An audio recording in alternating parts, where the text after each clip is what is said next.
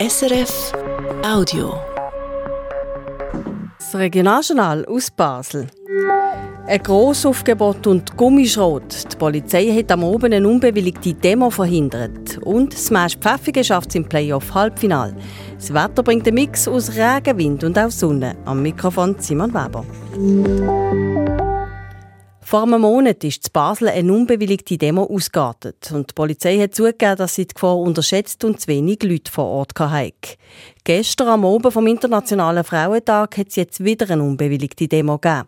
Diesmal ist es anders gelaufen, aber auch nicht friedlich. Der Roger Lange berichtet. Die Aufrufe zur Demo von gestern oben am 7 auf dem Barfieserplatz haben nichts Gutes ahnen. Lasst uns zerstören, was uns zerstört, hat man unter anderem lesen das hat auch die Basler Polizei so gesehen. Der Sprecher Adrian Blagesi.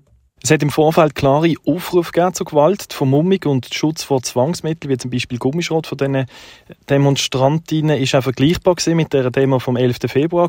Darum ist die Basler Polizei diesmal mit viel Verstärkung aus dem Baselbiet und dem Aargau vor Ort gewesen.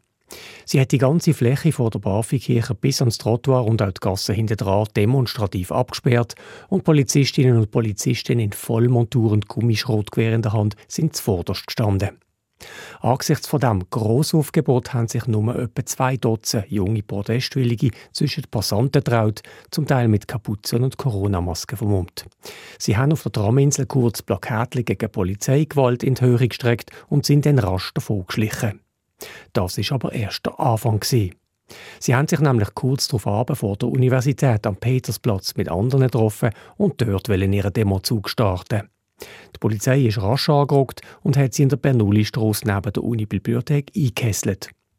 Wo sich dann die Demonstrierenden, nach einem Weile Stillstand, auf die Polizei zubewegt haben, hat die mit Gummischrot reagiert.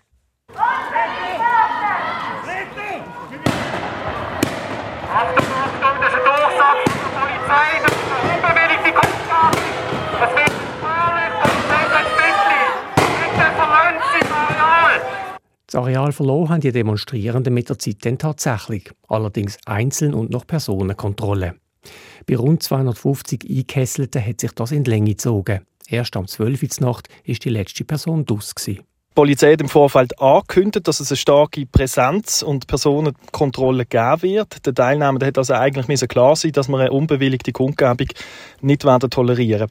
Nach diesen Personenkontrollen sind einige nebendran auf der Schönweistrasse stehen geblieben. Darum ist nach der 9. der motorisierte Verkehrsamt Buslinie umgeleitet worden.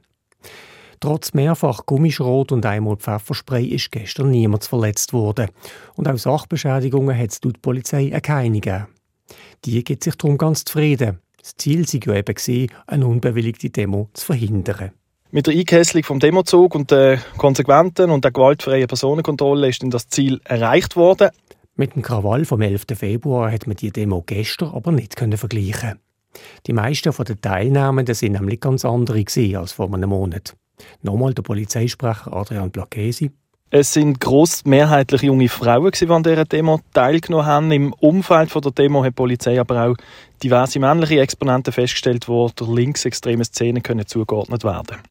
Für was genau die Frauen hätten demonstrieren hat man allerdings kaum mitbekommen. Die Polizei hat nicht nur die Neugierigen in sehr großer Distanz gehalten, sondern auch die Medienleute haben zu weit weg müssen bleiben, zum Anhören und Lesen.